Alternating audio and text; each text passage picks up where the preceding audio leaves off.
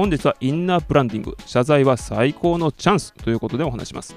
経営には必ず危機が訪れます。社員に謝らなければならない時もあるでしょう。そんな時はチャンスと捉えてください。ルイジアナ技術大学のブルース・ダービー博士の実験。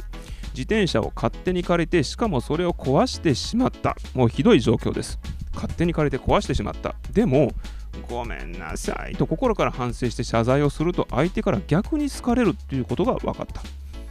こんな状況でも好かれるということなんですね。結構これはびっくりな情報なんですが先日も飲食店に入ろうとしたらいっぱいで店員さんが申し訳なさそうな顔を一切せずに今いっぱいなんですよね。すいません。と言われたんですね。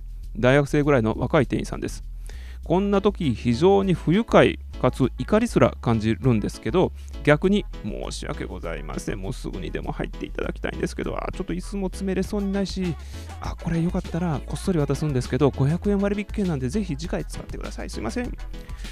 こんな対応していただくとああすごく真摯な店員さんだなってこの店員さんのことなんか好感が持てるぞ。次回も来よう。そういう気持ちになります。